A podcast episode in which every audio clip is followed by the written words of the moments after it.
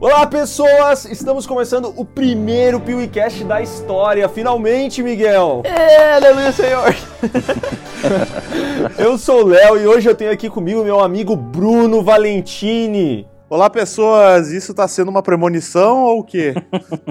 e eu sou o Miguel e eu tô aqui com meu amigo Sescon, que, cara, eu espero por Deus que dessa vez ele grave. É para gravar? Oi, pessoas, aqui é o Sescon e eu quero polêmica hoje, hein? Quero defenestrar a opinião alheia.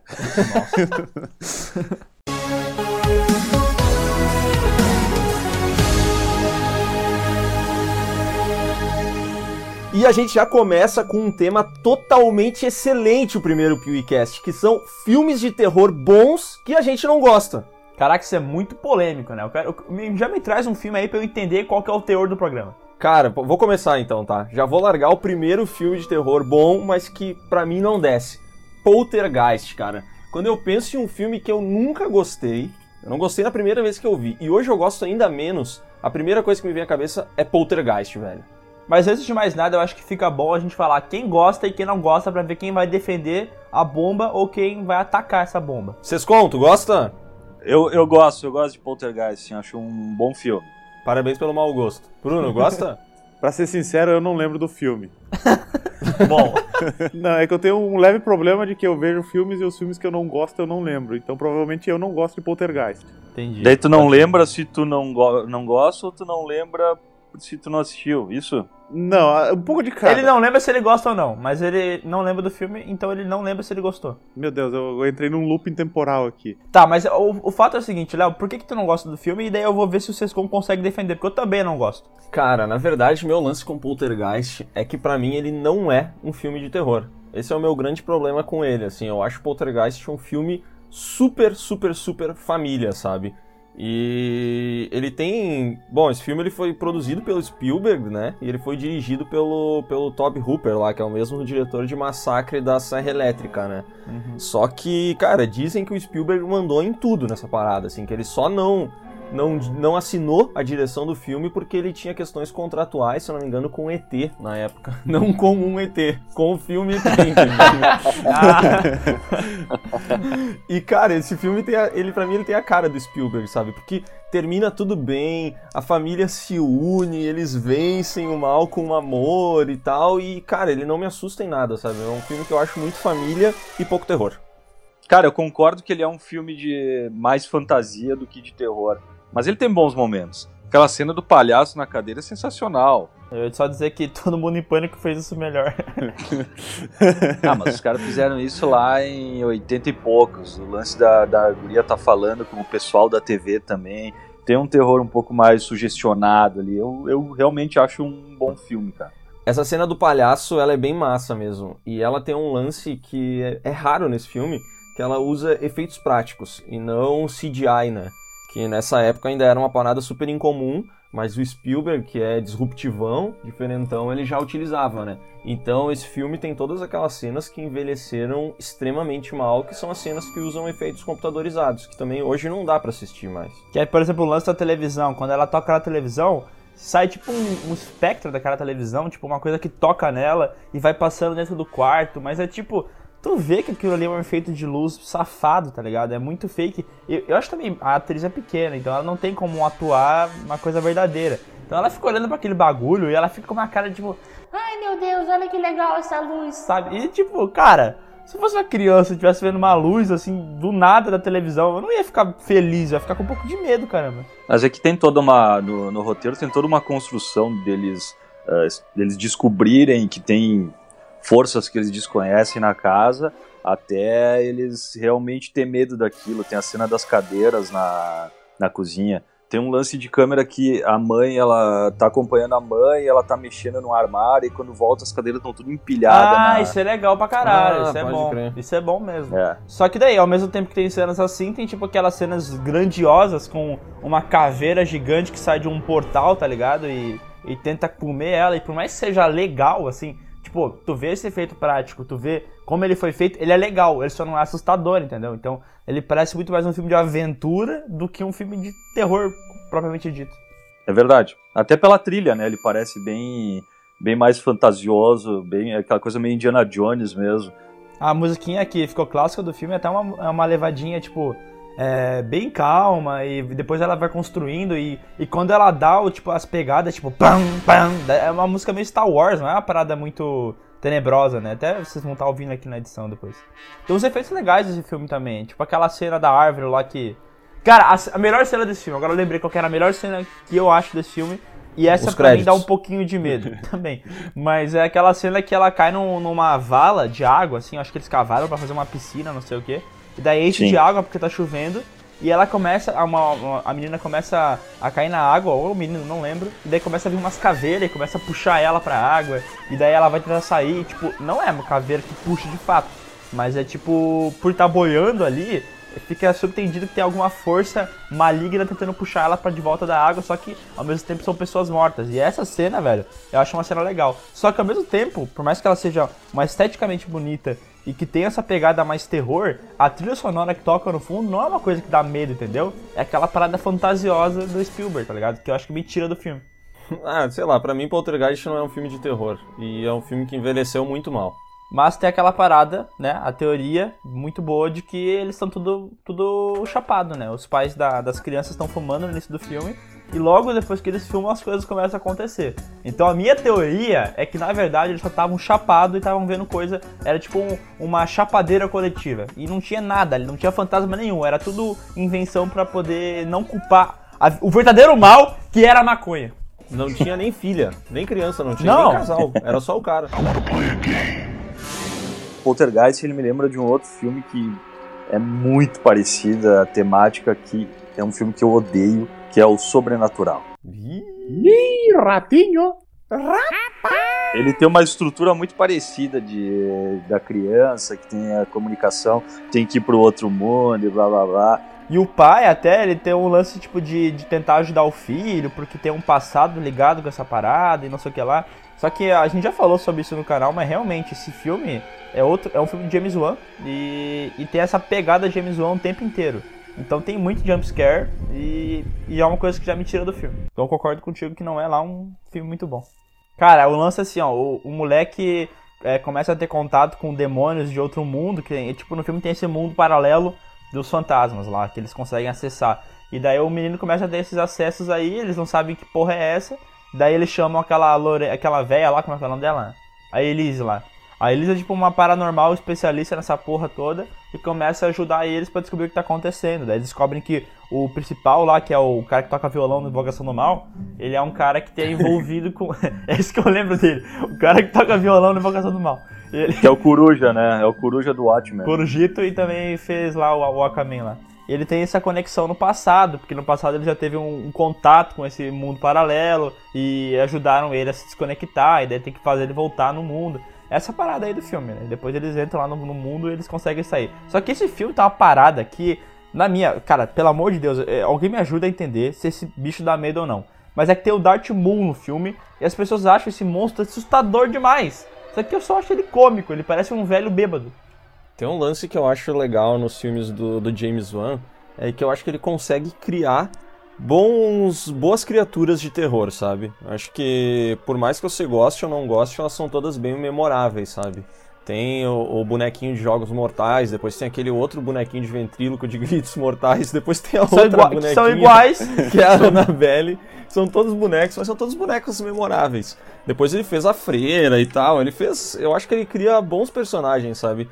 E esse Darth Maul aí, eu acho que é muito fraco, sabe? Eu não, eu não entendo como é que eles saíram tanto da, da curva dos personagens de terror e fizeram esse, essa criatura aí, que eu acho que ela é muito humana, parece um humano com a cara pintada, velho. Eu acho que é por isso que não me assusta, sabe? Ele parece o Darth Maul, inclusive, né? Sim, o, Ela o- parece da- um cosplay do Darth Maul. O cosplay da Archibald, que- mas na verdade um velho bêbado, né? Porque ele fica se balançando assim, ele aparece. "Ah!" Cara, eu acho muito bobo. Isso parece aqueles demônios de desenho animado, sabe? E daí quando ele chega, ele tem um efeito pra. Eu, eu não sei que porra é aquela. Ele pula na frente do protagonista, dá um grito, "Ah!" e o protagonista sai voando pra trás. Que porra é essa, velho? É tipo da, é Jean Grey? É Jean Grey do capeta? Ah, eu, ao contrário de vocês, por mais que eu não goste do, do filme, eu acho bem assustador assim. Que medo do Darth Maul. Eu tenho medo dele. Não, não do Darth Maul, do, desse demônio ali, eu tenho medo das cenas que ele aparece. Eu acho Sobrenatural um filme bom. Eu acho que ele tem seus momentos assustadores. Eu gosto da história também. Acho que acho que ele tem uns personagens ali que vão se desenvolvendo bem, a gente vai se apegando a eles e tal. E daí todo o lance com a, com a criancinha lá é, é interessante, assim, porque a criança pega, desaparece e a gente meio que não sabe exatamente o que está acontecendo com ela, né? Então eu me envolvo nesse mistério, assim, de descobrir exatamente onde essa criança tá, o que, que tá pegando com ela. E eu acho o fechamento do filme legal também. Aquela batalha psíquica com, com os demônios. Aquilo é uma merda, velho. É, não tem como defender isso aí, Léo. Desculpa, eu sei que tu tá tentando fazer o papel de advogado do diabo, e nesse caso, literalmente do diabo, porque o demônio é vermelho, mas não dá, mano. Sério, é muito. É muito palha. E sabe o que me parece? Me parece que essa, saga sobrenatural, a, Invocação do Mal foi feita pelo James Wan. Insidious também. Então me parece que esse Insidious é tipo Invocação do Mal de pobre. Porque ele tem esse mesmo lance de querer apresentar demônios novos durante os filmes pra poder fazer filmes desses demônios depois. Ah, eu acho que esse filme, já, já falando também sobre Invocação do Mal, que eu vi que o Sescon também botou aqui na, na nossa pauta como um filme que Peraí. ele não curte. Pera aí, vocês botou que não gostam de Invocação do Mal?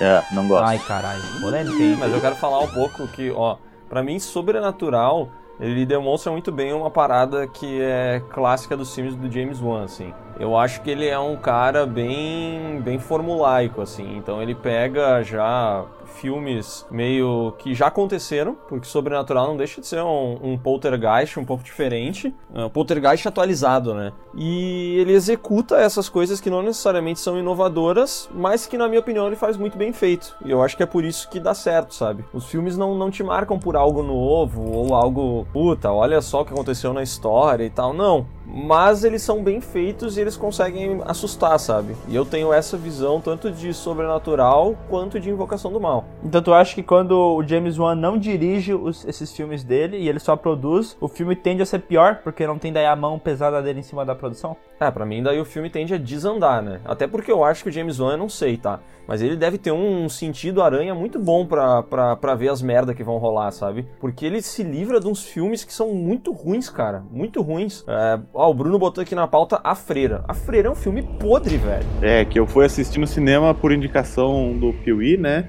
E me arrependi. Eita! Esse é um filme que ele tem tanto jumpscare que tu fica assustado quando não tem jumpscare. Ai meu Deus, tá calmo. Tu fica assim, ai meu Deus, cadê o susto? É, porque, meu Deus do céu, é do início ao fim é, é uma forçação de barra que não faz sentido nenhum pra, pra um filme de terror, sabe? Eu acho que o filme de terror, na minha opinião, tem que ser construído aos poucos, assim, tu vai. Tu vai imergindo na- no roteiro e aí de repente dá aquele jumpscare. Mas a freira não, são jumpscare atrás de jumpscare assim desnecessários. E tem um lance também no, no- na freira que é aquela mesma parada que tem no Sobrenatural, que é o ataque, que eu falei antes, é o ataque do grito. A freira vai vindo assim deslizando, ela dá um grito, "Ah!", e a pessoa sai voando pra trás. Eu não sei, cara, eu acho que o James Wan, ele, ele, ele adora essa parada. O James Wan vê esse ali, ele fala, caralho, isso que é medo. O cara gritar e o outro. Isso é legal, isso é hein? Foda. O cara voar, top. Não, o que não pode faltar na produção é sempre um skate, né? Sempre ele carrega com ele. Ele já chega na produção de manhã com o skatinho embaixo do braço. Hoje tem. E aí, Você sabe quem que é amigo do James Wan, né? Chorão. Não. Chorão, exatamente. Era, né? Chorão, agora ele é o consultor do céu. Putz, né? Wan. Skatista e fantasma, tudo a ver. Claro. Por isso que ele fez a, por isso que ele fez aquele filme, ou produziu aquele filme em homenagem a ele que é a Maldição da Chorona. Faz todo sentido agora. Esse nome pra mim, eu nunca entendi esse nome. E agora todo sentido do mundo. Agora fechou todas, fechou o arco. E, e esse filme aí, que também teve um lance de que rolaram boatos Ixi. de que ele faria parte do universo de Invocação do Mal. E aí eu acho que vale a pena a gente falar sobre esse universo de Invocação do Mal, porque eu acho, puta, cara, um negócio assim pra ganhar dinheiro muito descarado, tá ligado? Porque os caras eles fazem filme e daí em 30 segundos do filme aparece um demônio cachorro. Aí, cara, certo que depois de 10 dias, de 10 meses vai lançar um filme O Demônio Cachorro. Caralho, isso é uma piada. No Invocação do Mal 2 tem uma hora que aparece o tal do Homem Torto. Meu Deus, cara, o Homem Torto aparece por 15 segundos. E os caras já oficializaram um filme do Homem Torto. Cara, como? Como? Por que eles fazem isso? Qual o motivo dessa porra? Eu sei, eu sei o motivo. Mas não foi a mesma coisa da freira? Essa coisa da freira, mas a freira, pelo menos, velho, quando ela apareceu, o nego sentiu medo dela. Porque a cena que ela aparece é boa. A cena dela é legal. é legal pra caralho. é E realmente, cara, aquilo ali pra mim, eu não, eu não tenho muito medo de filme de terror geralmente. Tipo, eu Ui, tinha. machão.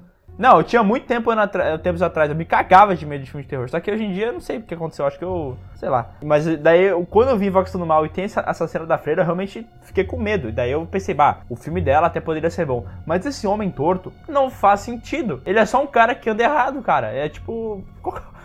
Tá, tá ligado? Eu já vi um monte de gente torta na rua, mas eu não acho que vai fazer um filme dessa pessoa torta. A cena da freira é aquela do quadro, né? Que a mina pega o quadro e ela sai da, da parada. Isso. Muito foda essa cena, muito boa mesmo. É Foi no segundo, mesmo. Só no segundo filme isso, né? Foi, né? É, no 2. E depois eles, depois eles fazem o link também, acho que é no segundo Annabelle, se eu não, não me engano, que tem uma foto que daí tem a freira. Que tem uma Uhum. freira que tá cuidando na casa, e daí ela, ela pede, ah, quem que é essa aqui? Numa, numa foto, e tem no fundo essa a freira. O lance do James Wan e desse, desse universo criado por ele é essa mesma parada dos Vingadores, né? Tu vai adicionando pequenas coisas desse universo em outros filmes pra depois juntar, ou não vai juntar, mas pelo menos eles fazem filmes paralelos dessas histórias. Só que, é, pra mim, tipo, não tem profundidade suficiente pra fazer um filme. Porque se tu parar pra pensar, esses filmes de terror são todos iguais, cara. Eles se- se- seguem, que o Léo falou, essa fórmula, tá ligado? Então, tipo, É. eles sempre vão ter uma construção, vai ter um monstro que vai ter uma ceninha legal, depois vai ter um jump scare, depois eles vão se juntar na batalha no final e... Cara, é sempre, é- se tu analisar, os filmes eles são todos iguais. E não seria um problema se eles dessem medo, no caso, como é a Invocação do Mal, que dá medo. Só que a Freira não dá. Tá, eu tinha feito uma lista aqui em cima do que o Miguel falou, assim, desse, desse problema que essas franquias de filme de terror têm, né? Que eles começam naquela história do um é pouco, dois é bom, três é demais, quatro é crossover, cinco estraga a franquia, seis é desespero e o sétimo é o reboot, né? Porque, Caralho! porque isso acontece, eu acho que até com as franquias clássicas dos anos 80, ali a gente pega a Hora do Pesadelo, Jason, né? Começa como, de fato, um filme de terror, aí no segundo já dá uma, uma escorregadinha, aí no terceiro já vira comédia, aí no quarto um terrir escrachado, aí quando vem que passaram no limite, vamos começar de novo, ou vamos pegar um outro personagem e fazer um filme coletivo, né? Tem uma coisa muito boa sobre isso que tu falou, é que assim, no, no primeiro. Deixa eu pegar o slasher mais famoso. Querendo ou não, é o Jason Voorhees, né? Primeiro era. não era ele, era a mãe dele. Segundo era ele, beleza. O terceiro era ele. E daí foi tudo igual. Até chegar no nono, que tinha possessão demoníaca, né? Porque ele possuía o corpo de outras pessoas. Vocês lembram desse, desse filme, né? Nossa, é muito ruim Isso esse era filme. podre, cara. É horrível. Tá, mas tu tá, só tu tá, só um parênteses, o quinto não é ele também, né? O quinto não é ele, é. O quinto é o, o Ah, é pai verdade. do gordinho que. que era. Ele era enfermeiro, né? É muito aleatório, né? É muito aleatório. Mas o, o que eu queria dizer é o seguinte: no nono filme do Jason, eles fazem possessão demoníaca. Porque parece que, ah, não tenho mais ideia. O que, que eu vou fazer? Vou fazer o Jason possuir corpos. Agora tu pega o Fred. Em qual filme eles fizeram isso? Segundo já. No segundo filme, os caras me veem com possessão, velho. As ideias acabaram tão rápido assim, pra logo no segundo filme fazer o Fred possuir alguém, cara. Eu acho muito, muito preguiçoso essa porra. Mas o Fred, ele não fez uma coisa que o Jason já fez, né? O que é? Ir pro espaço. Porra. E também é outra alternativa de filmes de terror quando acabam as ideias, né? Vamos jogar monstros clássicos no espaço, tipo Jason, Drácula, 3000. Tá, eu tenho um filme que eu trouxe aqui que eu não curto muito e que eu sei que o Sescon gosta. Então eu quero ver quais são os pontos dele pra defender esse filme. O filme é Fome Animal. É do Peter Jackson, foi lançado em 92. E assim, ó, eu fui com a cabeça aberta pra ver esse filme porque ele é um filme muito cultuado por quem gosta de trash, terror e tal. Fala que ele é um filme legal. Só que, velho, eu achei ele tão tosco, mas tão tosco que ele ultrapassou o limite do que eu acho legal, entendeu? Ele passou o limite Evil Dead que eu acho legal e foi pro Escatologia Master. Pra, pra vocês terem ideia, tem uma hora que a orelha da velha cai na, na sopa e ela come, assim, a, a orelha junto com a sopa. É nojento. Cara, eu acho um bom filme, só que é um bom filme de trash, né? Não- ele não cabe na mesma, no mesmo saco que um filme de terror normal. Cara, eu acho que dentro do trash ele tem bastante gore também. É, é um filme que se baseia muito em gore, tanto que tem estatísticas de não sei quantos litros de sangue de porco foi usado pra fazer as cenas e tudo mais. É o, é o filme que é pra te chocar, assim, na, te chocar e te fazer rir. Eu, não, eu acho que nesse quesito ele cumpre muito bem. Não, ele é toscão mesmo, cara. Ele é. Tem aquelas cenas do bebê que ele leva no parque. Tem a cena do, dos zumbis transando, que depois nasce Nossa. o bebê e tal. Mas. Tá, vai que tá. Tu deu dois exemplos muito bons, cara. E eu acho que esse filme tem momentos bons e por isso que eu acho ele, como obra completa, uma coisa ruim. Porque se tu pegar, assim, o início do filme, ele tem lá, ele vai dando aquela levada, eles vão levando aquele macaquinho que veio da Sumatra, eu acho que é, né? Vocês da Sumatra. É um Macaco. É um, maco, um macaco rato macaco ou macaco rato da Sumatra. E daí eles trazem esse macaco e levam lá pra Nova Zelândia, que é onde o filme se passa. E daí, beleza, e, e tem um personagem principal que tem uma mãe super controladora, chata pra caralho, daí eles vão no, no, no zoológico, daí o macaco morde a velha, a velha vira um zumbi, e daí o filme começa. Ele não quer que a velha morra, porque é mãe dele, sei lá o que. Então ele continua mantendo ela viva. E daí, de lá pra cá, mano, desse ponto até o final do filme, acontece várias coisas, que começa a aparecer outros zumbis e vira, mano, uma nojeira desgraçada. Mas tem cenas desse filme que são legais. Por exemplo, tem um padre que luta karatê contra um zumbi. E isso pra mim é muito bom, velho. Porque eu nunca imaginei na minha vida que eu ia ver um padre lutando karatê. Então essa quebra de expectativa é muito foda. Porque ele fala assim: é hora de mostrar o poder de Deus para esse zumbi. E daí começa a dar, começa a dar chute e soco no zumbi. E é muito bom, cara. Só que depois, esse mesmo personagem do padre acaba virando um zumbi. E lá na frente do filme, ele tenta beijar uma outra zumbi durante a janta, daí tem a janta deles comendo comida mesmo, enquanto se beijam, e é uma coisa tão nojenta, cara. Sério, tem que ter um estômago legal, assim, pra não achar ofensivo. Pai, esse padre é mais descolado que o Fábio de Mello, né, gente? Só pra falar, eu acho também Fome Animal, eu acho ele um filme legal. É, eu, particularmente, já não curto mais coisas tão trash assim, sabe? Eu já gostei mais de filmes com Fome Animal. Hoje tem, tem umas paradas que, que não, não rolam pra mim, assim. Os zumbis transando é um negócio que hoje eu não consigo mais assistir, tá ligado? Sim, é tosco. Mas, assim, dentro da proposta dele de ser trashzão e tal, eu acho que ele é um filme divertido, sabe? Eu acho que é um filme que, que, que vai bem nessa praia. Mas que realmente eu hoje não, não rola pra mim. Tá, porque assim, ó, eu acho que. Se se, não, não sei se dá pra comparar, né? Mas se a gente for entrar no mérito de comparação, outro filme trash que tem é Evil Dead. Vocês acham que concordam que ele é trash, né? Sim. Sim. Uhum. Só que ele é trash a serviço da história, né? A história, ele tá num, num momento foda, ele entra num, num, mundo que ele não conhece, que é muita nojeira, ele tem que lutar contra aquilo para sobreviver. E realmente tem cenas muito nojentas no filme. Só que, cara, dentro da história faz um mínimo de sentido. Agora, o meu problema com Fome Animal é que tem cenas que elas estão ali só pra ser tipo, olha, como esse Peter Jackson é corajoso. Ele faz o pus explodir no pudim.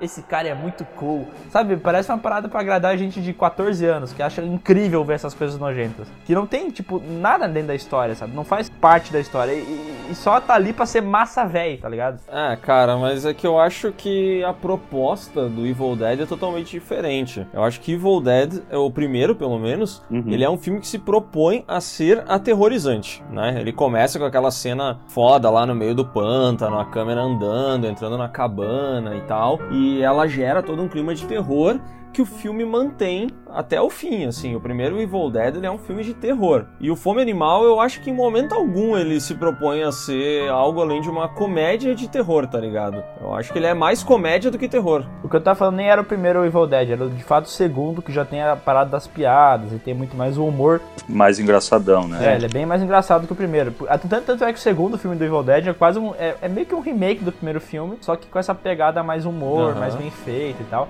Com uma, uma produção um pouquinho melhor, né? Que é engraçado porque o primeiro Evil Dead já é um remake de um projeto de faculdade deles chamava Within the Woods. Ah, não sabia. Era um curta deles. Então já é um remake e o segundo é um remake do remake. Mas é que, é que tá, eu acho interessante que a ideia vai se refinando e eu acho o Evil Dead 2 um filme muito massa. Tipo, eu acho muito legal de assistir, ele é, tem comédia pra caralho, mas para mim ele funciona e principalmente porque no Evil Dead tem uma coisa que não tem nesse Fome Animal, que é um protagonista foda, velho. Sério, o Ash é muito foda, o, o Bruce Campbell é um puta de um ator legal de assistir e ele tem um carisma, velho. Sério, eu acho que nenhum outro ator tem tanto carisma quanto ele. Ih, Will Smith chorando agora. Sou muito fã do Bruce Campbell, tá? Mas eu acho que a construção dele só se deu depois dos três filmes. Eu acho que no primeiro ele era um personagem qualquer. É, eu também acho. Também acho. É, tanto é que ele não era o principal, né? Ele tava lá junto no grupo do, das pessoas, ele tava lá. Ele só meio que. Ele foi o cara que sobrou, tá ligado? Sim. Ele não nem exploraram, ele não tem frases famosas no, no primeiro filme. É, no segundo filme ele tem lá o Groove, que ele fala. E daí no terceiro filme que ele tem um milhão de frases famosas. E ali sim que no Army of Darkness que ele ficou conhecido como esse ícone da cultura pop. Aproveitando que a gente falou sobre Arm of Darkness, esse é um filme que eu não curto, cara. Não, não, Arm of Darkness, apesar de ter várias frases legais, de ter toda a construção do Ash, é um filme que eu acho muito divertido, não, não me agrada muito, assim, a, a pegada cômica que ele tem. E eu também acho que é um filme que envelheceu mal, assim, especialmente a cena dos, dos clones do Ash. Ah, isso aí realmente. Eu acho que até a hora que tá o clone, o, o Evil Ash, até acho ok. Mas a parada dos mini clones que ficam brigando com ele, aquilo é muito bobo, velho. Porque ele tem todo aquele humor físico do Bruce Campbell, só que é muito tosco, sabe? Ele dá umas bundadas nos bichos, os bichos voam em volta dele, costuram ele no chão. É uma parada muito tosca. Aquela eu acho que ele fica ali... meio Looney Tunes em um momento, sabe? Daí total, pra mim não rola mais. Total. É, eu, eu gosto. Eu gosto bastante do Arm of Darkness. Inclusive, se tu pegar o Ash vs Evil Dead, a série, que é muito boa, ela é muito mais Arm of Darkness do que, uh -huh. uh, do que Evil Dead né? Ela é uma sequência direta ali, tipo. Fato. Tem todo esse lance cômico,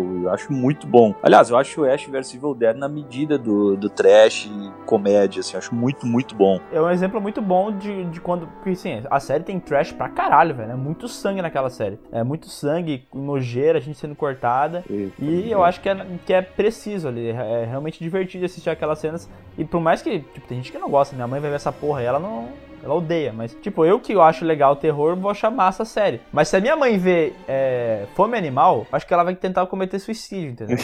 Será? Será que ela veria tanta diferença entre o Fome Animal e o Evil Dead, primeiro, ah, por mano. exemplo? Eu acho que sim, cara. Porque, sabe, é, tipo, no, o, o, Evil Dead ele tá lutando contra o mal, né? Bem dizer. Contra uma. Obviamente, né? Porque tem Evil no nome.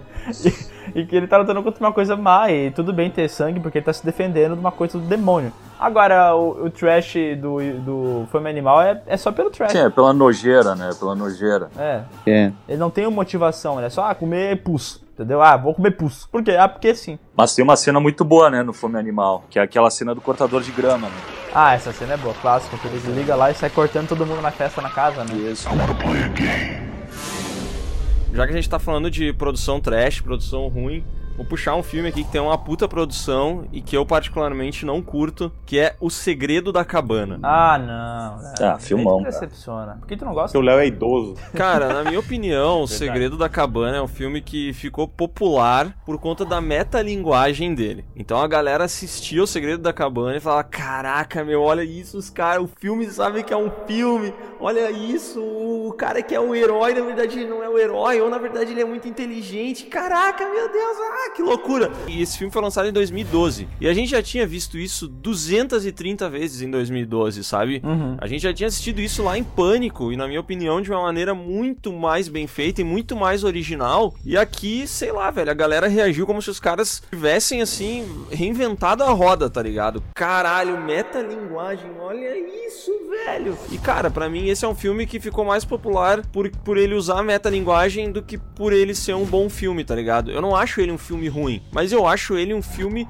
super estimado ao cubo. Ah, mas tu não acha legal esse bagulho de tu assistir um milhão de filmes de terror e daí depois começa a perceber referências desse filme no, no Segredo da Cabana, inclusive de filmes que já fizeram paródias como Pânico e tal, porque ele não faz só homenagens aos filmes de terror, ele também faz homenagens aos filmes de paródia, entendeu? Isso que eu acho foda, porque ele é tipo o maior conglomerado de. Tá, ele é fanservice, tudo bem, eu concordo contigo, ele é puro fanservice. Mas, velho, ele é um presente para quem assiste esses filmes, porque tu vai pegar várias coisas que nem tu falou. O lance do personagem bonito sem não poder ser inteligente, a principal tem que ser virgem. São várias paradas que a gente viu em um milhão de filmes de terror que eles colocam tudo na mesma trama. Só que diferente do Pânico, aqui no, no Segredo da Cabana, eles fazem toda essa parada deles ter que estar tá criando uma história para poder agradar divindades e daí tem toda aquela parte tipo, os bastidores de como é que se faz uma história de terror. Eles falam assim, puta merda, agora essa porta aqui não pode abrir, porque em filmes de terror, quando a porta tem que abrir, ela não abre. Daí eles vão lá e trancam a porta, entendeu? A mocinha acabou de matar o vilão, ela não pode continuar com a arma na mão pra se defender depois. Daí eles fazem um choque na arma pra, pra arma cair da mão dela, entendeu? São várias paradinhas que a gente já percebeu nos filmes de terror, e a gente vai pensando assim, caralho, por que, que isso acontece. Daí nesse filme fala que na verdade é porque alguém tá observando eles e fazendo eles tomar essas decisões burras, entendeu? Eu acho isso muito genial. Não sei vocês como, eu sei que ele gosta do filme também. Ah, eu gosto bastante de toda essa parte de bastidores, todo o negócio, os caras trabalhando ali como se fosse um trabalho comum e fazendo apostas e tal. E isso eu acho sensacional. E fora isso, fanservice, cara. É um filme completamente de fanservice. Acho muito, muito bom mesmo, cara. Não, e é muito legal também essa parte que comentou, vocês podem trabalhar nos bastidores, de como eles regionalizam os filmes. Por exemplo, no que nem tu comentou da outra vez, no Japão o monstro é um Godzilla, nos Estados Unidos é outro tipo de É, monstro, exato. né? Sim. Eu acho sim, muito sim. legal como eles trabalham isso no filme. Trabalhando com a cultura local, né? Legal. Eu também. No filme é o seguinte, eles têm que agradar divindades é, cósmicas, ou sei lá da onde, demoníacas, que elas, eles precisam de- do medo das pessoas pra sobreviver, e é o jeito que eles cultuam, eles querem esse sacrifício de medo. Então, tipo, cada país, os Estados Unidos, eles têm um estilo de terror. Então eles vão lá e fazem vários é, momentos clichês, uma história clichê pra poder agradar esse demônio com o medo que eles vão sentir nas histórias dos Estados Unidos. Já no Japão, o estilo de história é outro, então eles brincam muito mais com espírito, é, coisas mais da, da cultura japonesa mesmo. Tanto é que no final eles de- derrotam um monstro com um gatinho que tem vozes de não sei o que lá, tá ligado? É uma parada muito idiota.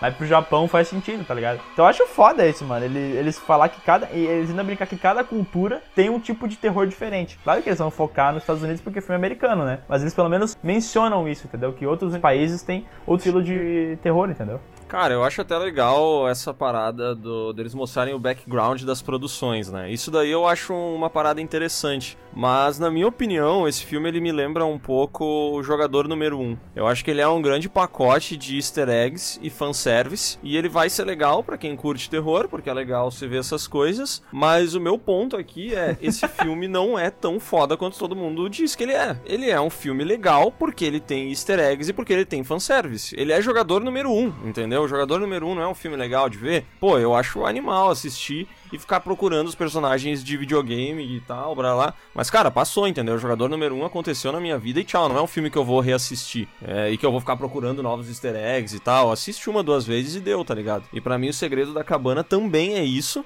Mas ele é cultuado como se ele fosse uma grande reinvenção do gênero. E pra mim ele não é. Mas é legal tu pensar que ele, ele trabalha ba- mais com isso que o Miguel tava falando, ele trabalha mais com ah, cultura ocidental e oriental. Mas se a gente fosse pensar mais re- regional mesmo, assim, qual seria a versão terror do Brasil? Puta merda, bom, hein? Bandido da Luz Vermelha. Seria que o Curupira, o. Ah, mas isso é, isso é- isso é mitologia, né? A gente não tem medo da mitologia brasileira, até porque a mitologia brasileira é uma piada, né? Pode ser. O que, que a gente tem medo do ET de Varginha? Cara, o ET Bilu, mano. O ET eu Bilu. acho que o ET Bilu daria uma história foda de alienígena. Não, mas se é pra pegar, se é pra pegar o que brasileiro tem medo, acho que a gente. Nosso algoz seria o- os impostos.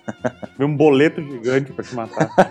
Ou uma atendente pedindo se tu quer CPF na nota. Nós ia chegar na casa, ia ser telemarketing ligando, um monte de imposto, de, de boleto chegando. Ou imagina assim, eles atendem o telefone em vez de falar seven days, é Senhor, você tem um minuto para escutar as nossas ofertas?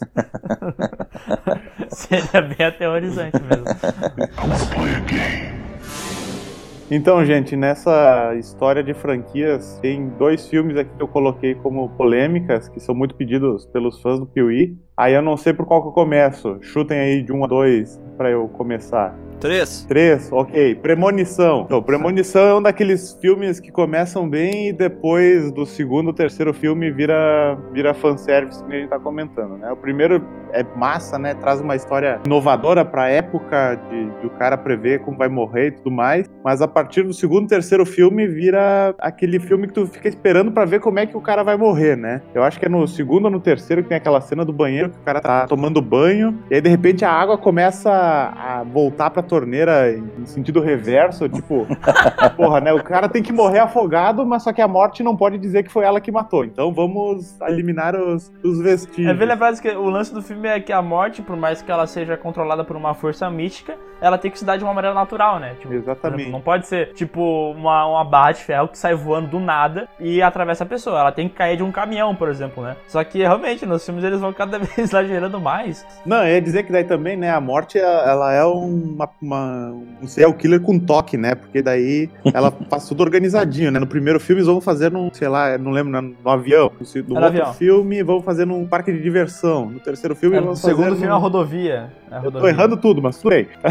Eu lembro quando eu falei que quando o filme é ruim eu não lembro das coisas, então começa a misturar. Enfim, né, ela disse assim: ah, vamos terminar logo, vamos, vamos fazer todo mundo se juntar aqui, que daí termina a franquia. Mas não, né? Sempre tem um desgraçado que foge e aí ela tem que fazer no improviso. E ela tem essa mania de querer terminar as coisas que ela começa. Daí começa a virar essa bagunça aí de mortes aleatórias de formas bizarras. Mas aí tu botou Premonição e Jogos Mortais. É uma parada realmente que, que faz sentido, porque o primeiro filme são, é legal, os Jogos Mortais o primeiro é bom, Premonição o primeiro também é bom. O problema realmente são as continuações, né? Não sei o que, que o Léo acha disso. Cara, eu acho o primeiro Jogos Mortais, eu não acho ele bom, eu acho ele excelente. Eu acho ele um puta filme, tem uma ideia foda por trás e que tem um plot twist no final que é animal, assim. O segundo filme eu ainda acho legal, eu ainda acho que ele faz sentido, e para mim, depois daí, cara, aí a franquia se perde totalmente, ela deixa de ser uma, uma saga que fala muito mais sobre, sobre um cara que tem uma doença terminal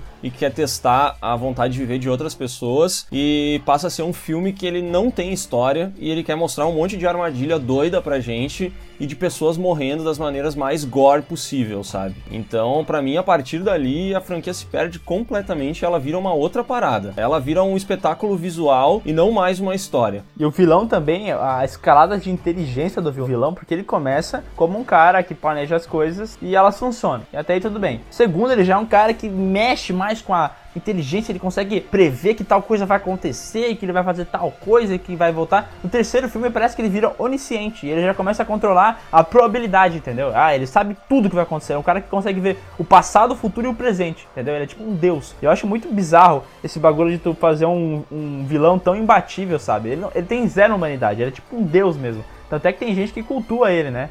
no filme, na história do filme, começa, ele começa a ter tipo um servo, uns caras que vão obedecendo os trabalhos, vão, vão, tipo ajudando ele a fazer as torturas, né? É, eu acho que os dois eles têm um tanto Premonição quanto Jogos Mortais, eles sofrem do mesmo mal. Cada um ele acaba o primeiro, o primeiro dos dois eles têm história, um roteiro bem fechadinho, um arco legal, e aí acaba que tu os dois acabam de uma maneira ruim, né? Mal vence, mas eles acabam ficando meio resumidos uh, em uma coisa só. Jogos Mortais é armadilhas legais e um plot twist no final. E o, e o Premonição também é mortes legais. Eles acabam virando só isso nas continuações. Porque isso acaba fudendo bastante o filme com os, as continuações. E eu acho que isso é um problema porque eles tentam colocar esses preceitos que tu colocou nas continuações também, né? E daí necessariamente Jogos Mortais, como no primeiro filme teve um plot twist, no segundo também tem que ter, né? E daí depois tem que continuar essa parada. Sempre tem que ter plot twist, plot twist. E a história vai ficando cada vez mais mirabolante, pegando personagem que era prima daquele outro cara que tinha matado o uhum. outro que trabalhava com ele no mesmo lugar. Ele volta pra história e daí aquele personagem que estava no primeiro filme sempre teve ali, você só não viu. Sabe, eu acho essas paradas de roteiro mirabolante muito, muito palha, muito ruim. Também acho. Eu acho que teria acontecido uma coisa muito parecida com, com Jogos Mortais, com o filme Seven. Se alguém tivesse botado o dedinho lá e falado, vamos fazer continuação disso aí. Ia virar ah, uma coisa. É, é, exatamente a mesma estrutura, se for ver. Então ia acabar sendo muito, muito parecido o caminho que ia tomar. Só pra encerrar esse papo sobre jogos mortais, premonição e tudo mais, para mim, quando o filme começa a puxar muito link, começa a querer fazer o fulano ser familiar do ciclano e aquele personagem que apareceu 5 segundos no primeiro filme, ele se torna importante lá no sexto filme. Cara, aí para mim aqui não, não tem mais roteiro, tá ligado? Os caras não sabem mais o que fazer, eles não conseguem mais continuar, ninguém tem uma boa ideia. E aí os caras começam a fazer essa puxação de link. E para mim é aí que as grandes franquias, acho que todas ou praticamente todas se perdem, sabe? Acho que o universo do James Wan é um excelente exemplo disso, de invocação do mal e tudo mais, que começa a surgir filminho aqui, filminho ali, né? E eles tentam fazer uma grande coisa conectada, mas é uma conexão tão frágil quanto essa merda dessa minha conexão de internet aqui que não para de dar pau. E jogos mortais a mesma coisa, Premonição a mesma coisa, e a gente viu isso acontecer também lá nos anos 80 com Sexta-feira 13, a gente viu acontecer com A Hora do Pesadelo. E eu acho que é um mal que os caras começam a desenvolver quando eles veem que a parada dá muito dinheiro, eles precisam lançar um filme no ano seguinte, e daí os caras fazem de qualquer jeito e dá essas merda aí, sabe? Mas daí a gente pode fazer um podcast só pra falar sobre continuações de merda. I wanna play a game. Tá, mas vamos falar de filme que não tem continuação, então. Eu vi que na lista aqui do Maurício Sescon nós temos Planeta Terror. E aí, Sescom, por que, que tu não gosta de Ah, Planeta não, tchau. Terror? Vou co- cortar a conexão aqui, peraí.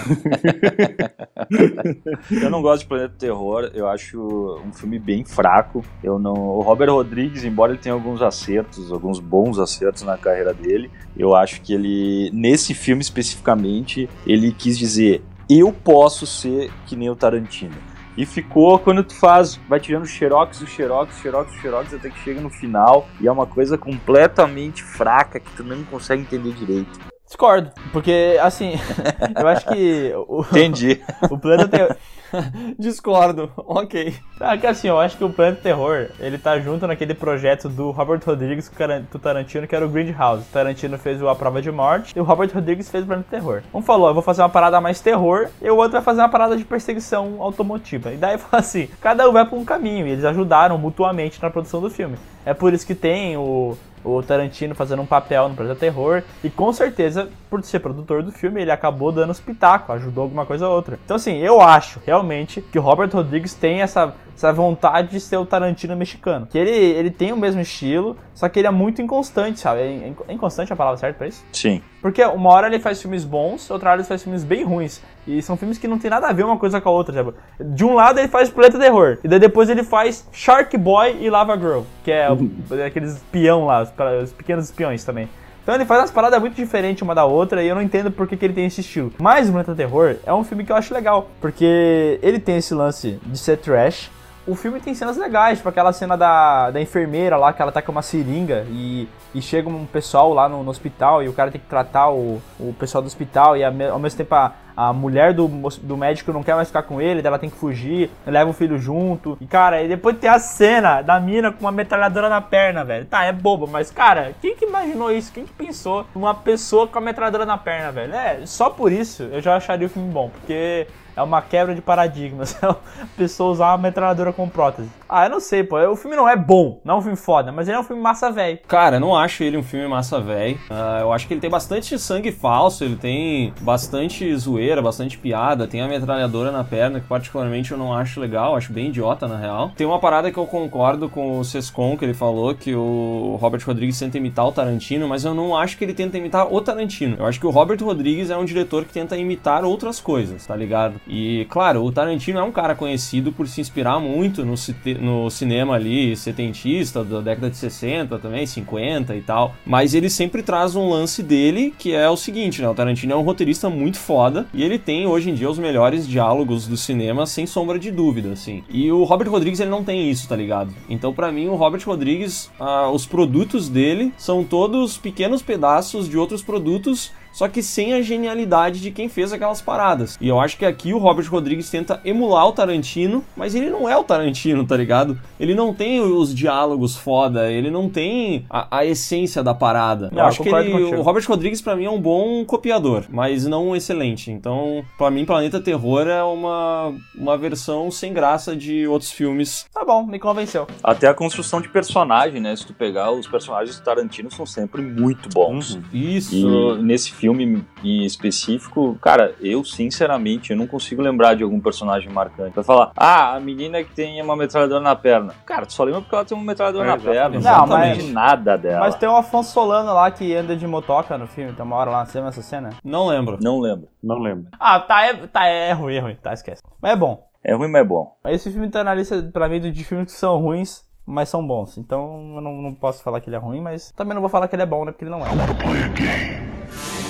Ah, mas então tem uma outra vertente de filmes de terror que são aqueles que foram ah, baseados em fatos reais ou encontraram as gravações de um grupo que Fatos reais? Ai meu Deus, isso é um pleonasmo.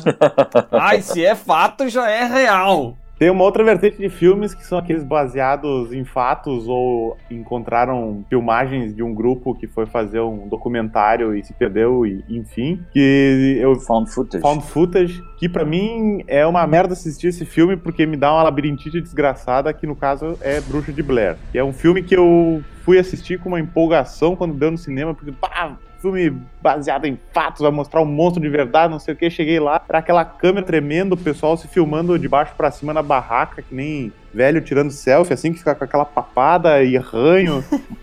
E no fim, quando dá aquela cena do cara de costas na cabana, ele diz, agora o filme começa a ficar bom, aí sobe os créditos. Eu saí numa frustração do cinema que, puta merda, velho. Eu não sei o que vocês acham disso, mas pra mim foi muito frustrante. Eu não gosto, mas vai o Léo aí que ele quer defender o filme, né? Cara, eu sou um defensor, né? Eu sou um defensor das coisas boas. E Bruxa de Blair é um bom filme, velho.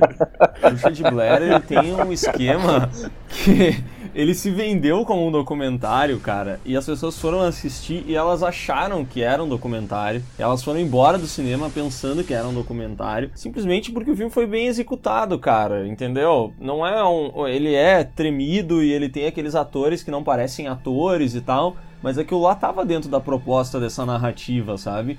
E eu acho que os caras foram, foram muito bem em conseguir fazer um filme que de fato parece um documentário. E além disso, para mim, o, o, principal lance que eu curto de, de A Bruxa de Blair é que ele é um filme 100% narrativa, tá ligado? Ele te prende do início ao fim sem te dar jumpscare sem ficar subindo a trilha, sem ficar fazendo nada, nenhum tipo de susto fácil assim, só para te manter ali, tá ligado? O que te mantém preso é a narrativa. E tu quer saber mesmo se existe a porra da bruxa, é aqui que tá rolando, porque no começo parece que nada daquilo faz sentido, né? E aí tu começa a entender que não, peraí, tem alguma coisa rolando aqui. E tu vai até o fim acompanhando isso. E aí, claro, teve muita gente que se decepcionou com o final, mas eu acho uma narrativa que funciona. Cara, eu acho que é o tipo de filme. Eu gosto bastante de Bruxa de Blair. Tá? Eu acho que foi o primeiro documentário aí, bem, bem sucedido. Uh, mas é o tipo de filme que se tu não comprar ideia, desde o início tu não, não consegue entrar no filme, não consegue se divertir. Eu acho que o grande lance dele é a construção realmente de tu tá, uh, tu tá junto com os personagens pensando, não, isso é só uma lenda, não tem.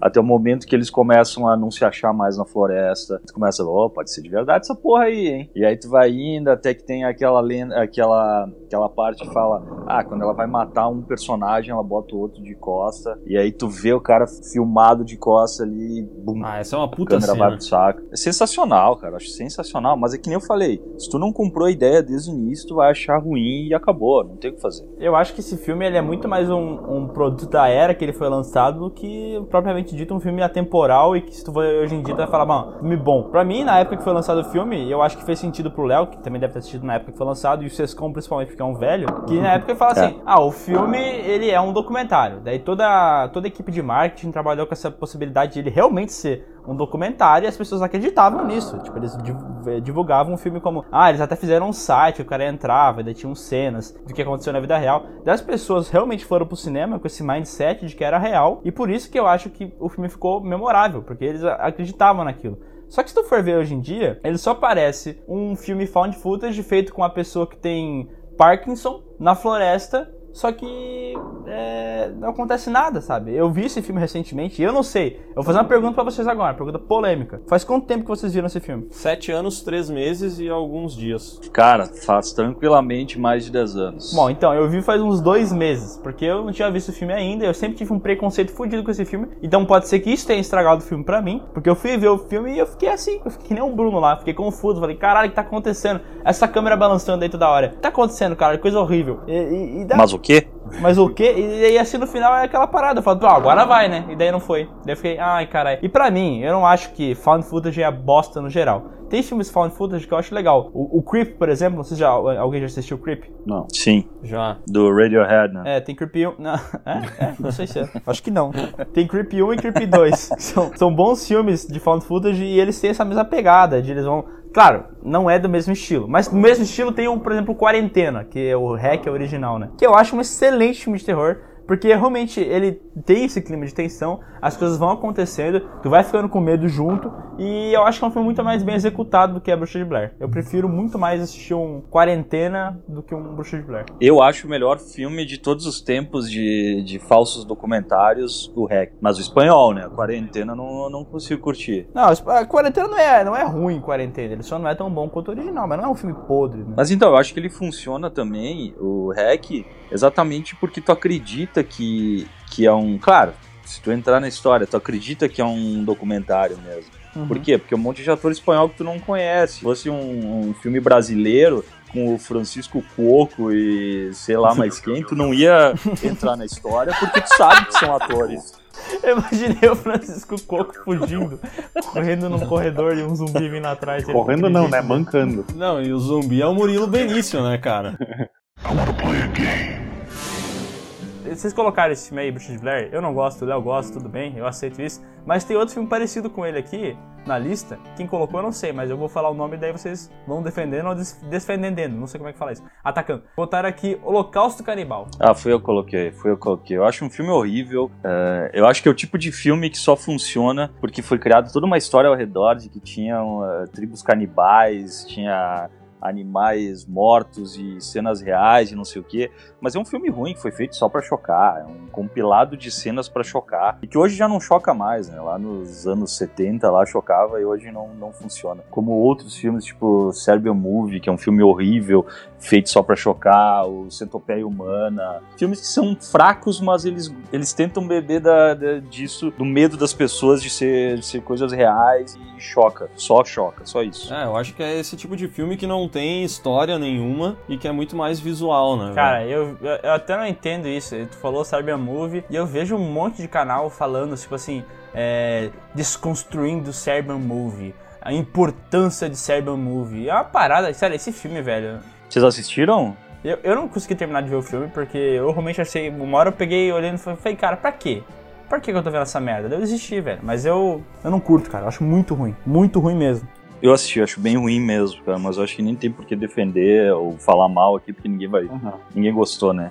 Pra mim, Holocausto Canibal, Serbian Movie e, sei lá, Centopeia Humana e tal. Cara, esses filmes são todos filmes que não tem bosta de história nenhuma e é bem o que vocês falou. São filmes feitos pra chocar. Só que, velho, cara, eu fico puto quando um filme desse faz sucesso, cara. Eu fico puto, tipo Centopeia Humana, tá ligado? É um filme de merda, velho. É um filme de merda que tem umas cenas de merda e a galera ainda tem gente que assiste aquilo lá e, e tipo, pá, caralho, Centopeia Humana, tu já viu isso? E eu acho que isso é coisa de pessoas que não curtem filmes de terror, tá ligado? Sabe aquele cara que tem muito, muito medo de filme de terror? Ele nunca consegue assistir um filme de terror. Aí quando ele vai ver, ele assiste uma merda dessas e ele fica impressionado. E ele espalha isso pra outras 10 pessoas que, que não curtem filmes de terror e isso vira uma corrente de WhatsApp infinita. E aí quando a gente vê, tem 100 mil pessoas falando que Centopeia Humana é um filme incrível, velho. É aquela galera que assiste o que nós tava falando, Fome Animal, e acha nojento, mas assiste Centopeia Humana e acha genial. É, mas aí que tá, cara. Esse bagulho que eles criam em cima do filme, é por isso que não pode proibir filme, velho.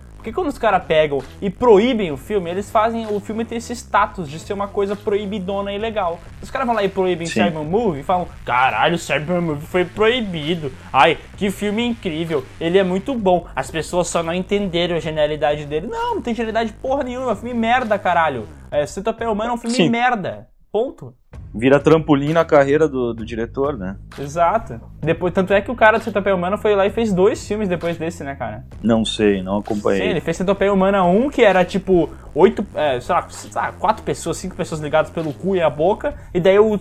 Ah, é tudo dele? É tudo dele. O segundo filme, ele. ele. Como é que é o nome dele? Tom Six, eu acho que é Tom Six. O segundo filme já é umas oito pessoas. E daí o último filme é uma prisão onde tem é, 50 pessoas, entendeu? Tu, tu entendeu a cabeça desse demente? A parada dele é só fazer aumentar o número de bocas e cus.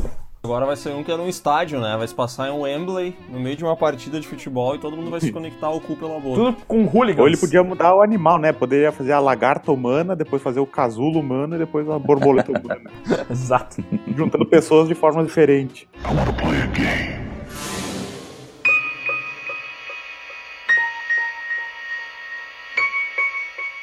Esse filme nasceu pra chocar, né? Mas eu acho que tem um outro filme que é muito mais psicológico, que tá na lista aqui, que também é do Sescom. Acho que é uma parada bem, bem diferente de Holocausto Canibal e a gente precisa falar. Bebê de Rosemary. O golpe da barriga no diabo. Por que tu não gosta do Sescom? Eu acho um filme bem, bem fraco se tu falar que é um filme de terror. Concordo. Agora, se é um filme de suspense, ok. Aí funciona. Não acontece nada, cara. Eu acho ele. As atuações. Eu sei, ele tem todo um problema de, de envelhecer mal e tudo mais. Mas eu, a minha expectativa realmente quando eu assisti Bebê de Rosemary era ver o capiroto. Aí eu só vi dois olhinhos do capiroto quando ele tava metendo bala nela e acabou, cara. Acabou. A gente falou de vários filmes que tem muita violência, várias cenas gráficas pra caramba, tipo essa porra desse desse é, holo- holocausto canibal e centopeia humana que eles vão lá e, e exageram na violência. Eu acho que o bebê de Rosemary é bom justamente porque não faz isso, tá ligado? Ele não mostra o demônio, não mostra violência nenhuma, ele só vai brincando com a sugestão de que existe o demônio. E ele fica ali, ah não, o demônio, ele existe. As pessoas vão falando do demônio. Você fala, será que o demônio existe mesmo? Será que essa mulher tá realmente sendo. tá, tá tentando fazer um filho com o capeta? Será que isso vai acontecer mesmo? E a gente vai ficando mais, cada vez mais tenso. E daí quando a gente descobre que de fato o demônio existe, de fato o marido dela tá envolvido com essa seita de demônios e não sei o que lá, cara, é muito bom. A cena que ela descobre que o bebê nasce e é o demônio, mano. A cara que ela faz, nem mostra o bebê demônio, não precisa mostrar, só precisa mostrar a cara que ela faz. A, a cara que ela faz já define tudo que ela sentiu ao ver aquela coisa ah, abstrata e demoníaca. Porque ela faz uma cara muito foda. E pra mim é o final perfeito. Não precisa mostrar o demônio, não precisa mostrar o bebê, só precisa brincar com essa sugestão de que tem uma coisa muito ruim. Que é uma coisa que eles fazem em A Bruxa, fazem um pouco até em It Follows, mas nem tanto. E tem Hereditário também. Não, sabe qual é o mesmo filme que faz isso? O filme que tu falou mal há 5 minutos, que é Bruxa de Blair. Que é exatamente Exato. isso, tudo que tu falou, que tu falou que Bruxa Exato. de Blair era ruim, porque passava o filme inteiro e no fim das contas Não, não eu entregava não falei que eu não nada. gosto por causa E disso. agora Bebê de Rosemary Não, é não, bom. não, não. E eu quero saber por que que Bebê de Rosemary é bom e por que Não, que Bruxa eu não de falei Blair que isso é é ruim. É que no bebê de Rosemary eles usam um tripé na câmera. É, exatamente, meu ponto é esse. Se tivesse um estabilizador na GoPro do... Eu não acho Bruxa de Blair ruim por causa da- do lance de não mostrar o demônio no final. Eu acho isso legal. Tem vários filmes que fazem isso e eu acho bacana. O problema de, de Bruxa de Blair é aquela câmera que não para de mexer e aquela porra daqueles atores que são estranhos e não dá pra entender o que tá acontecendo. E, cara, a cena que ela pega e entra na barraca e fica se filmando de baixo assim e começa, e começa a chorar e começa a sair catarro da nariz dela junto com choro. Aquilo é muito. Ah, mano, não, não gosto desse filme. Tá, eu que gosto de Bruxa de Blair, vou falar que pra mim Bebê de Rosemary também é legal, mas acho que ele tem uma diferença foda do Bruxa de Blair, que é ser um filme bem arrastado, né? Claro, isso é porque ele foi feito há 200 milhões de anos, então a forma de contar a história era diferente. Hoje ele é um filme muito lento, é difícil de assistir Bebê de Rosemary, sabe? Mas a, a parte do final eu acho que é, é o que eu gosto do filme, tá ligado? É ele ter toda a criação da expectativa em torno do demônio e no fim só realmente enxergar a cara da, da mulher. E lembrando que tu viu os olhos do, do capiroto lá no meio do filme, né? Enquanto eles estão fazendo o rally rola ali. E daí, depois no fim, quando ela, quando ela fala, tipo, caralho, ele tem os olhos do pai. E daí, eu, eu nem lembro se é ela que fala isso ou se é alguém que fala. É, mas aí fica meio aquela, aquela imagem na cabeça de que ele tem os mesmos olhos que a gente viu no meio do filme e tal. Mas, cara, eu acho que esse aí entra na categoria de filmes que envelheceram mal, na real. Tá, então, já que tu botou esse, eu não acho que tenha envelhecido mal, mas tudo bem, concordo com o seu ponto, você pode defendê-lo. É, tem outro filme aqui que tu colocou, que é o Carrie a Estranha, que é, é antigo também, e pra ti tu também não gosta, me explique por quê. Eu acho que você não gosta de filme velho, Léo, acho que você não gosta. É, não, cara, eu não gosto do Segredo da Cabana, que é um filme novo. Carrie, pra mim, é um, também é um filme que, que envelheceu mal e tal, mas que é, esse daí eu tenho muita dificuldade de, de assistir, talvez porque eu tenha lido o livro e eu, eu acho um livro bem foda. Acho que é um dos melhores livros do Stephen King, não que eu tenha lido todos, mas dos que eu li, eu, foi um dos que eu mais gostei. E daí, tipo, o filme saiu logo depois do lançamento do livro, né? Um ou dois anos depois, e o mundo inteiro enlouqueceu com essa adaptação.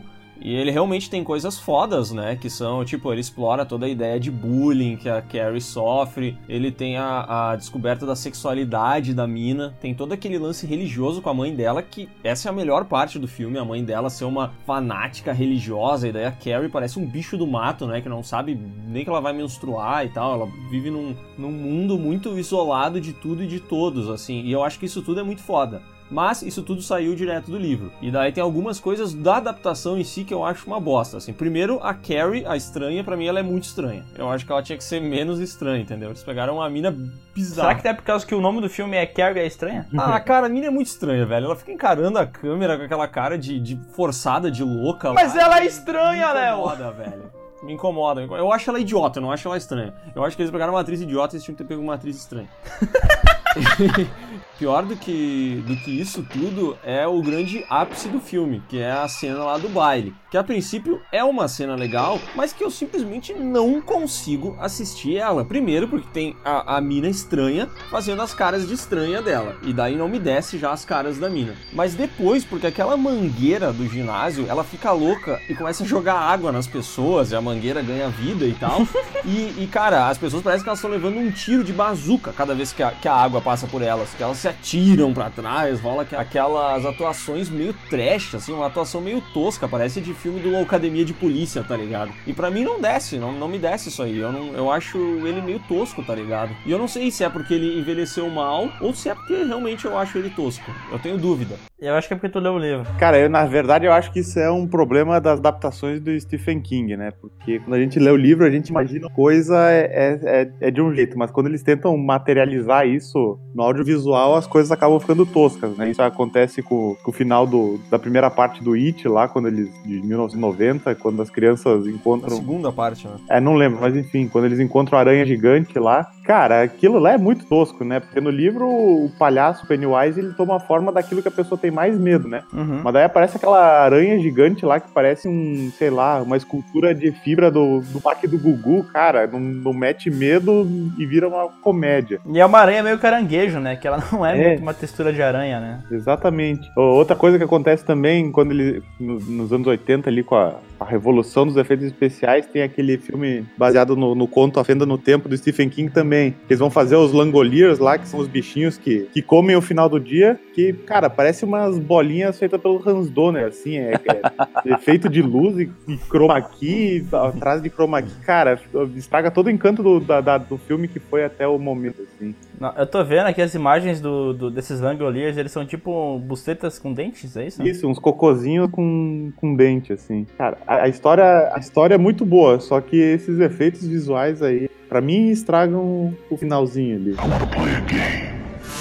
Mas já que a gente tá falando sobre adaptações do Stephen King, Miguel, por que, que tu não gosta de It? Nem do de 90 e nem do de 2017, é isso? É, eu não, eu não é que eu não gosto, eu só não. Tipo assim, eu tenho um problema com esse palhaço. Eu não tenho medo de palhaço. Tem gente que tem esse medo de palhaço e. Corajoso. E eu realmente não, não sinto medo, medo, medo- medo zero de palhaço. Eu acho palhaço até é gentil. Caraca. Bacana, acho gente fina palhaço. E esse palhaço da adaptação nova, não da antiga, porque da antiga eu acho bacana. Acho que o Tim Curry fez um papel muito bom, cara. Porque ele tem esse negócio de humor negro. Ele fez um Deadpool, tá ligado? Se tu pensasse, ele tem a meu do Deadpool. Que ele gosta de zoar, ele aparece do nada, chama os outros de apelidinho. Então eu acho isso bacana do filme original de 90 lá. Que na verdade era um filme pra televisão, era uma série pra televisão e foi adaptada pro cinema. Sei lá o que, que fizeram lá. Mas esse novo, mano, eu acho muito tosco. O jeito que ele fala, a vozinha dele, e ele fala, hey George! E ele fala com a vozinha fininha e tal, ele é todo boboca, sabe? Eu não, eu não sei porque as pessoas têm medo dele. E os movimentos, porque o filme brinca, esse novo filme brinca bastante com CG. Então o movimento do personagem, ele é tipo meio com CG, aquela hora que ele tá se dobrando, sabe? Ele vai andando, assim, vai se mexendo. Ele parece que tá dançando uma dança do ventre, sabe? Cara, eu não sei, eu não consigo sentir medo, eu acho engraçado só. Desse novo, tá falando. Do novo, eu acho o novo uma. Tipo assim, eu acho o, o filme novo, não acho ele ruim. Eu acho ele formulaico. Ele tem uma formulazinha, os atores virem são muito bons. Ele tem os jumpscares toda hora lá. Eu não eu acho excessivo, o Léo acha toda bem, mas eu acho que tem demais. É, só que a história do filme funciona em si, não tem problema nenhum.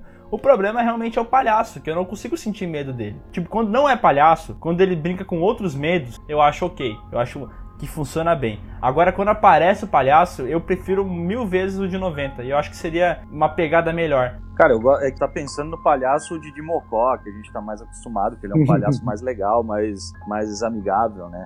Mas eu acho que o, o dos anos. do final do- dos anos 80 ou 90 ali, não lembro. Eu acho que ele funciona bem até metade do filme, quando são crianças ainda, ele, ele é assustador. Acho que tem umas cenas sensacionais, tipo aquela dos lençóis, bem no início, assim, dos lençóis, ele ah, vai aparecendo uhum. entre eles. É maravilhoso, mas eu acho que do, da segunda parte, quando- quando os atores já são os- os os adultos ali, ele já não funciona legal, principalmente por causa de má atuações, mas a produção também não é muito boa. E eu acho que esse novo ali, o remake, ele meio que consertou isso. Ele tem uma produção muito boa ele tem uma estética mais atualizada, é aquela coisa um pouco menos saturada, não é tão coloridão quanto o antigo. E, cara, a primeira parte, que ainda não, não saiu, a segunda eu achei bem bom mesmo, cara. Eu também gostei. Talvez é, o que eu quero dizer é o seguinte: eu acho o novo filme um filme melhor do que o de 90, muito melhor. Só que eu acho esse palhaço novo pior do que o palhaço de 90, entendeu? Talvez se eles Sim. fizessem na mesma pegada do de 90, só que mudassem um pouco pra ele ficar mais assustador, se era o que eles queriam fazer. Só que, tipo assim, eu acho que o problema do novo é o palhaço. Eu não acho que ele seja legal o suficiente pro, pro resto do filme, sabe? Por isso que eu prefiro muito mais. Por exemplo, a gente viu o trailer novo desse It capítulo 2, né? Pra mim, velho, a cena da velha é mil vezes mais assustador do que a cena do palhaço correndo atrás de um cara, entendeu? Por quê? Porque a velha, pra mim, causa medo. É uma, parada bem construída. O palhaço é só boboca, sabe? Eu concordo com o Sescon ali sobre o It original. Acho que a primeira parte é legal, a segunda se perde totalmente. As atuações são ruins, tem a aranha gigante no fim, que é, puta, não, não rolou, entendeu? A produção não tinha condições de fazer aquela parada lá, não tinha grana o suficiente, ficou uma bosta. E esse novo de 2017, acho que ele é total, assim, ele corrige tudo que tinha de errado naquele lá. Eu acho um filme muito bom, eu não acho que ele tem jumpscare em excesso, acho que ele constrói bem a, a história dos, dos personagens, das crianças, e ele vai acrescentando os sustos conforme o, o tempo vai passando e a gente já vai conhecendo elas, né? Então a gente vai entendendo os medos delas e tudo mais, e ele coloca jumpscares pontuais em cada uma das crianças, assim. Também tem a história daquele, daquele personagem que, que teve os pais queimados e tal, que é uma parada que nem tem no livro, mas que, que é interessante, é, é legal, assim, do filme. E eu também gosto do palhaço, cara. Eu, eu acho ele eu acho ele bem bacana, assim, acho um personagem bem, bem marcante e tal. Esse filme aí, olha, eu acho um, um filme de terror muito bom, na real. Eu não sei se eles vão conseguir manter isso no segundo, mas pra mim ele, puta, ele é um filme de terror bem bom.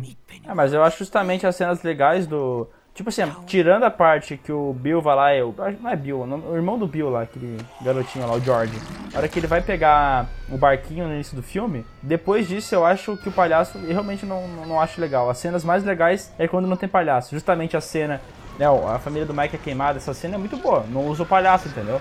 Eu acho que as cenas legais é quando o palhaço não tá ali, entendeu? Eu acho ele. Puta, mas eu curto um monte essa cena que tu falou que o palhaço vem se movendo todo, estilo a mina do exorcista, né? Que ele vem se montando e tal. Os caras estão dentro de uma casa, os dois moleques, e o palhaço tá perseguindo eles lá dentro, né? E até tem um lance, tem uma hora que eles chegam em duas portas, eles precisam escolher uma das portas pra ir, e o palhaço vai perseguindo eles e tal. Puta, eu acho uma cena boa, tá ligado? Eu, eu gosto, eu gosto desse filme aí. Pra mim ele é um, um dos melhores filmes de terror, assim, dos últimos anos, sabe? Eu achei ele bem redondinho. É, pra mim o problema realmente é o palhaço. Eu acho, eu não gosto dele. Mas tirando isso, é um filme Tá, muito tu bom. acha que o palhaço faz o filme ser ruim? Não, não faz o filme ser ruim, mas ele poderia ser melhor se o palhaço fosse melhor, entendeu? É. Mas não acho ruim. Por isso que eu botei aqui, ó. Na minha lista ele não tá em filmes que eu não gosto. Ele tá em. Ó, aqui, ó. Até botei, ó. Até gosto, mas com ressalvas.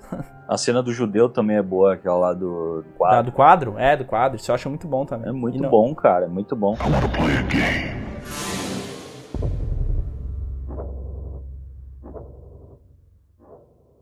Mas eu quero, quero levantar agora aqui que eu fiquei meio, meio chateado, que alguém colocou que não gosta de Um Lugar Silencioso. Ah, eu botei aqui até gosto, mas com ressalvas. Eu, eu, eu acho o filme muito bom, eu não acho ruim o filme. Só que pra mim, esse, quando mostra os monstros, esses monstros correndo, assim, cara, eles correm de um jeito estranho, assim, eu não sei, esse monstro em si, eu não acho legal. Se eles fizessem o Lugar Silencioso naquele esquema de, de não poder ver o monstro, entendeu? É, o- é o mesma pegada, é um filme de terror, funciona da mesma maneira, não pode fazer barulho, só que eles não mostram o monstro, entendeu? É mais sugestionado do que acontece se faz barulho. O monstro aparece e leva ele, entendeu? Eu acho Mas ele mostra que- no último ato do filme só, cara. Eu acho que ele vai construindo o tempo inteiro. Eu também vou te ser bem sincero que eu achei que perde um pouco, eu não curti tanto o final ali. Mas, cara, eu acho que toda a construção do filme não fez valer a pena. Sim, não, eu acho o design. Eu, eu, tipo assim, o filme é muito bom, cara. É muito bem dirigido. Realmente cria tensão, assim, quando as cenas vão acontecendo, tu vai ficando com medo e tal. Isso é foda, é muito bem construído. Só que realmente, pra mim, o problema é esse- esses monstros. Até procura aí, eu acho que se tiver internet, pra vocês verem como é que é a forma dele. Sim, eu tô vendo aqui, ele parece o Demogorgon. É, então, ele tem esse design aí meio alienígena, sabe? Eu não sei, cara. Eu, eu tenho um. Sabe o que eu acho o problema das criaturas de um lugar silencioso? É que eu acho que elas são, elas entram na categoria monstros genéricos. E pra mim isso eu acho que, que perde um pouco, sabe? Porque eu acho que se tu guarda o, o, o filme inteiro pra mostrar a parada, eu acho que quando tu mostra mostra, ela tem que ser muito boa, tá ligado? Exato. E pra mim, os monstros de um lugar silencioso são criaturas genéricas. Genérico demais, é o São, que nem, o, que nem ele falou, é um Demogorgon quadrúpede, assim. É, e uma coisa que vocês falaram de design de monstro, e que pra mim é a última coisa que eu queria dizer sobre design de monstro, e depois acabou minha lista, não tem mais nada pra falar. Que é o filme O Nevoeiro, que eu acho um filme muito bom. O final do Nevoeiro eu acho sensacional, muito foda, mas muito foda mesmo. Só que os monstros do Nevoeiro eu acho eles muito mal feitos, mas muito boboca. Uma por causa da qualidade do CGI da época, que não era muito bom. Então isso contribui pro filme não ser legal, tipo assim, os monstros não ser tão bem feitos. Mas esse bagulho deles, deles mostrar um monstro, sabe? Tipo, se fosse uma parada mais Lovecraft, que é mais sugestionado, sabe? Ah, aparece só um pedacinho do monstro, entendeu? Aparece só o que o monstro faz com uma pessoa e não mostrar o monstro em si, eu acho que seria melhor, entendeu? Esse design, eu não sei se tem como ser inventivo ainda na, na construção de, de monstros. Eu acho que já tudo que. Eu acho que tem um trecho de um nevoeiro que aparece só os tentáculos do monstro, não é? Tem uma parte que é mais sugestionada, assim, que os caras estão dentro, tipo, de uma garagem e vem os tentáculos do, Exato. do monstro. Não Isso tem eu acho muito bom. Aí, não, mas o CG aí já é muito ruim. Não, o cara. CG é ruim, tudo bem, mas É muito ruim. Mas a- a- essa sugestão da cena é bacana, saca? Tipo, ah, o que, que é aquela porra? Só dá pra ver o tentáculo, caralho, o que é isso? Mas depois mostra os monstros. E é tipo uns as moscas gigantes que vomitam e a pessoa derrete, sabe? Não, não, não, não, mas não é só esses monstros que tem, não. Tem vários outros, né? Tem uns monstros gigantão que nem aparece, tu só vê os vultos dele, a silhueta, eu acho bem legal isso aí. Ah, cara, no final do filme aparece, eles estão andando assim, e aparece um monstro gigante caminhando, assim, o carro vai passando por debaixo do monstro, assim. Tô ligado como é que é os monstros, só que, cara. Ah, não sei, eu não, eu não consigo gostar desse. Eu acho que se o filme fosse a mesma, mesma coisa que foi, porque eu acho o Nevoeiro um filme muito bom. Só que se eles mostrassem menos os monstros, eles criassem um clima mais de tensão, assim, seria melhor do que ele já é. Sim. E assim, ó, não vem falar da série, que a série é horrível, né? Pelo amor de Deus. Ah, eu não consegui acabar de assistir. Mas o filme, cara, ele é uma das, é uma das raras exceções em que o final do filme é melhor que o final do livro, cara. Porque no final do livro ele não, não tem esse lance aí dos, do cara matar todo mundo e tal. Simplesmente eles conseguem fugir eles começam, ficam, continuam vivendo meio escondidos, assim, porque o nevoeiro não sumiu e era isso. E acabou. Ah, mas isso aí é um problema do, do nosso amigo Stephen King, né, cara? Que ele tem essa parada de fazer finais questionáveis, pelo menos. Não tô falando que são ruins, né? Mas são questionáveis. O próprio, o próprio Iluminado, né? Que é um clássico do terror que teve um final completamente modificado, né? Não, a grande diferença do, do Iluminado é que ele, o, o livro ele se baseia bastante no, na pré-chegada do hotel. Ele não fica tanto no hotel. É mais sobre o comportamento dele e tal, que ele é um cara agressivo, descontrolado, as merdas que ele fez e tudo mais. Mas ele não é tanto no hotel, né? Eu acho que isso foi um baita de um acerto do Kubrick de focar bastante no hotel, eh, de, de mudar, porque todo mundo tem medo de, de hotel, né? É, um, é, um, é uma vibe meio esquisita, né? Um hotel. É um negócio meio bizarro, assim. Acho que tem um puta potencial de ser um negócio de terror As pessoas transam na cama que tu vai dormir depois, né? Tem tudo isso também, né? Também. Ah, mas quem é que transa no hotel? Só se tiver um amante. Ah, mas eu, eu acho muito mais inteligente transar no hotel do que no motel, porque o motel é mais caro, não? Não. Acho que não, não. Mas um Ibis aí da vida, não dá pra ir lá no Ibis? Tem café da manhã depois. Mas o Ibis é uns 200 contos, 180. A E diária? um motel custa quê? uns, uns 60 pila a hora. Tu precisa de mais de uma hora, pelo amor de Deus. Não, mas né, se tu cara? quer pernoite, eu tô falando pernoite, dormir no hotel, Ah, no motel, tá. tá. Entendeu? Nossa, que esse assunto? Como é que a gente chegou nisso? É, mas acho que o lance mais foda do, do Nevoeiro é o final mesmo do filme, né? E que realmente é difícil fechar histórias. O Stephen King costuma fechar muito mal as histórias dele. Né? Ele começa, é o momento que ele se perde ali. E agora que a gente tá nessa fase pós-fim de, de Game of Thrones, eu só quero enaltecer aí o final de Nevoeiro, que eu acho genial. Os caras tiveram culhões de fazer um negócio completamente inesperado e, e foda, que termina mal. E, cara, então aí, esse filme é lembrado pelo final dele, e acho que se mais filmes fizessem isso, mais autores optassem por esse caminho, eles também iam ser lembrados por um, um encerramento corajoso, sabe? Acho que a gente tá meio cansado de encerramento final feliz. E isso é muito bom porque um dos- o segundo final de O Nevoeiro, até o que os produtores queriam, é que o carro ia passando, assim, aquela cena que o carro tá passando, a câmera ia afastando, né?